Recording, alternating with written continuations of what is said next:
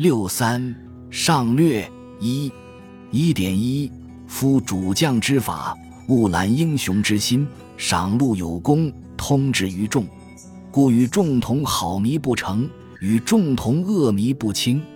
治国安家，得人也；亡国破家，失人也。寒气之类，咸愿得其志。译文：主将的方法，务必收揽英雄的心，赏赐禄位给有功的人，将自己的意志贯通于众。所以，与众人一条心，就没有办不成的事；与众人同仇敌忾，就没有倾覆不了的敌人。国治家安，是由于得了人；国亡家破，是由于失了人。人都是愿意实现自己的志向的。段义，本段讲述主将要想乘势轻敌、治国安家，必须得人。如何得人，又分为三个层次。第一个层次是收揽英雄之心。所谓英雄，据下文可知，就是指志士和义士。第二个层次是赏赐禄位给有功之人，这是收揽英雄之心的一个重要手段。第三个层次是通志于众，与众同好恶，这三条都做到了，就称之为德人；反之，就是诗人。一点二，君称曰：“柔能治刚，弱能治强。柔者得也，刚者贼也。弱者人之所助，强者怨之所攻。柔有所摄，刚有所失，弱有所用，强有所加。”兼此四者而知其宜，端莫未见，人莫能知。天地神明，与物推移，变动无常，因敌转化，不为事先，动而折随，故能图之无将，福成天威，匡正八极，密定九夷。如此谋者，为帝王师。故曰：莫不贪强，先能守威。若能守威，乃保其生。圣人存之，动应时机；疏之弥四海，卷之不盈怀，举之不以家宅，守之不以城郭，藏之凶义而敌国服。君称曰：能柔能刚，其国弥光；能弱能强，其国弥彰。纯柔纯弱，其国必削；纯刚纯强，其国必亡。译文：君称说，柔能制服刚，弱能制服强。柔是一种美德，刚是一种祸害。弱者是人们帮助的对象，强者是怨恨的人攻击的对象。柔有设置之处，刚有施行之处，若有有用之处，强有施加之处。这四种兼备，就能因时制宜。事情的始末还没有显现。人们就不能认识它。天地神明是随着事物的推移而变动无常的，要根据敌情而转变，不要先采取行动，敌人动就跟随着。所以能图谋制胜，无所限制，扶助帝王建立威严，匡正天下，安定九夷。像这样的谋士，就能成为帝王的老师。所以说。没有不好强的，很少有奉行精妙之礼的。如果能奉行精妙之礼，就可以保全自己的性命。圣人掌握了它，就能适应事情的机会而行动，展开它弥漫四海，卷起来布满怀抱，安置它不用家宅，保护它不用城郭，藏在心中，便能制服敌国。君臣说：“能柔能刚，那个国家就更加光明。”能弱能强，那个国家就更加显扬；单纯的柔和弱，那个国家必定削弱；单纯的刚和强，那个国家必定灭亡。段义，本段引述君臣论柔弱和刚强的关系而加以发挥。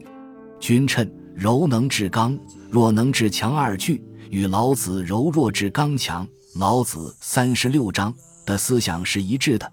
但他与老子守柔约强，老子五十二章不同的是，他认为治国纯刚纯强固然要失败，纯柔纯弱也是不行的，必须要能柔能刚，能弱能强，才能图谋制胜。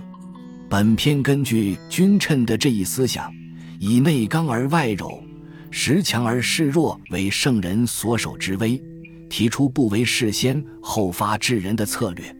一点三，夫为国之道，事贤于民，信贤如复心，使民如四之，则策无疑。所事如肢体相随，骨节相救，天道自然，奇巧无间。君国之要，察民心，施百物。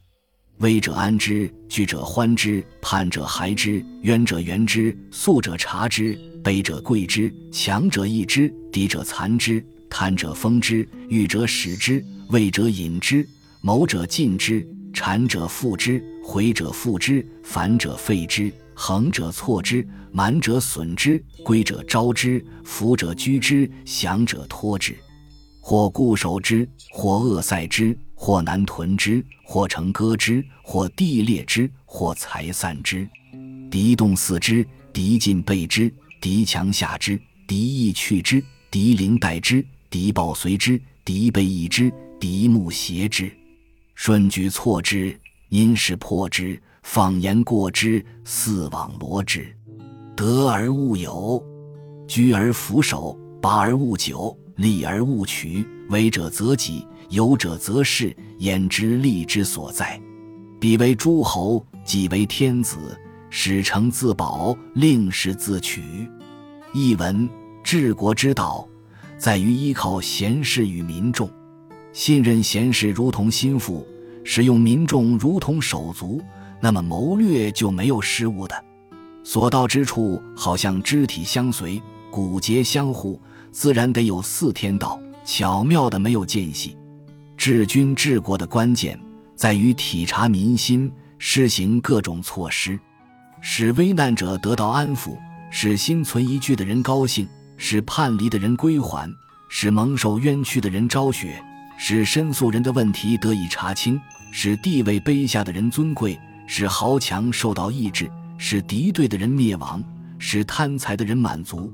使想要功名的人得任用，使畏惧的人隐匿起来，使有谋略的人接近君王，使谗言的人倒台，使诋毁他人的人遭到惩罚，使谋反的人受诛杀，使横暴的人受挫折，使骄傲的人遭损害，使归顺的人受招抚，使被征服的人有住所，使投降的人获赦免。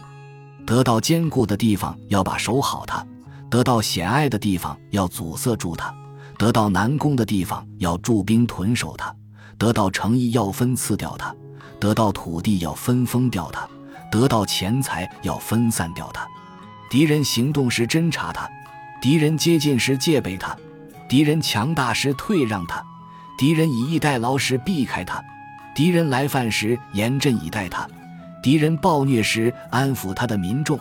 敌人背礼时用正义声讨他，敌人和睦时离间他，顺应敌人的举动挫败他，依据敌人的形势击破他，放出舆论来误导他，四面包围来捕获他，得到了不据为己有，储存的财物不保留，夺取城池不要太久，立其国人为君而不自己谋取，决策的是自己。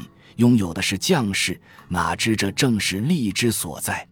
他们做诸侯，自己做天子，使他们各自保住诚意，各自征收赋税。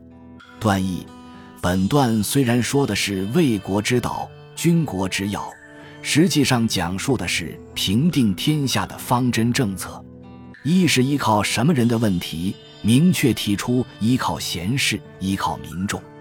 二是对各种各类人的政策，核心问题是团结大多数以孤立敌对势力；三是军事上的战略策略；四是得天下过程中的分封政策。一点四，士能祖祖，先能下下，祖祖为亲，下下为君。下下者，勿耕桑不夺其时，薄赋税不馈其财。汉徭役不使其劳，则国富而家息，然后选士以思慕之。夫所谓士者，英雄也。故曰：罗其英雄，则敌国穷。英雄者，国之干；庶民者，国之本。得其干，收其本，则正行而无怨。译文：世上的人都能尊崇祖先，很少有人能爱护民众。尊崇祖先只是宗族之亲，爱护民众才是为君之道。爱护民众，就是致力于农耕蚕桑不侵占农时，减轻赋税不使民众采用匮乏，减少徭役不使民众疲劳，这样就能国富而家乐。然后选择贤士来统治他们。所谓贤士，就是英雄。所以说。收罗了敌国的英雄，敌国就会困窘。英雄是国家的主干，民众是国家的根本。获得了主干，收取了根本，政令就能通行而没有怨言了。段义，本段讲述两层意思：第一层是强调不夺农时、轻徭薄赋的重要性；第二层是强调英雄是国之干，庶民是国之本。既要得其干，也要收其本，还要通过国之干去统治国之本。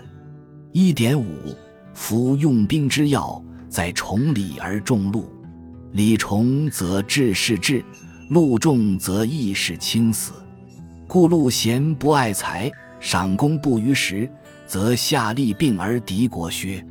夫用人之道，尊以爵，善以财，则是自来。戒以礼，利以义，则是死之。夫将帅者，必与士卒同滋味而共安危，敌乃可嘉。故兵有全胜，敌有全求。昔者良将之用兵，有愧丹劳者，使投诸河与士卒同流而饮。夫一丹之劳，不能为一河之水，而三军之士思为至死者，以滋味之极极也。君臣曰。军警未达，将不言可；军木未半，将不言倦；军噪未吹，将不言饥。冬不拂裘，夏不操扇，雨不张盖，是谓将礼。与之安，与之危，故其众可和而不可离，可用而不可疲，以其思速续，谋速和也。故曰：恤恩不倦，以义取万。译文：用兵的关键。在于使礼节隆重而俸禄优厚，礼节隆重，智谋之士就会到来；俸禄优厚，一时就会倾死效力。所以，给贤士俸禄不要吝惜钱财，奖赏有功的人不要超过一定的时间，这样部下就会同心合力，而敌国就会削弱了。用人之道，用封爵来尊重他，用财物来供养他。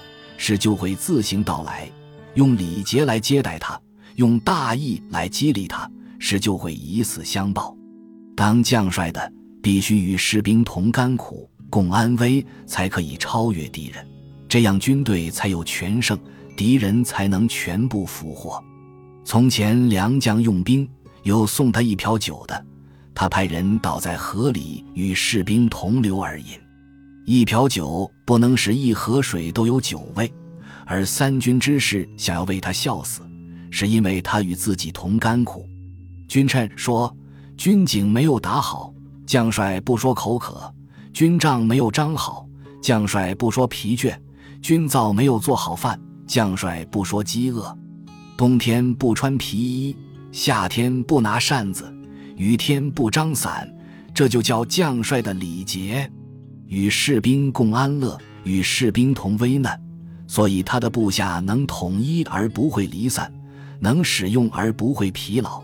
因为恩惠是平素就积累的，思想是平素就一致的，所以说不断的积累恩惠，一个将帅就能取得万人的心。段义，本段是一点一的具体化，用岁礼和重禄使志是志，义是轻死。就是揽英雄之心，与士卒同滋味而共安危，就是通之于众；恤恩不倦，以义取万，就是得人。两段宜参读。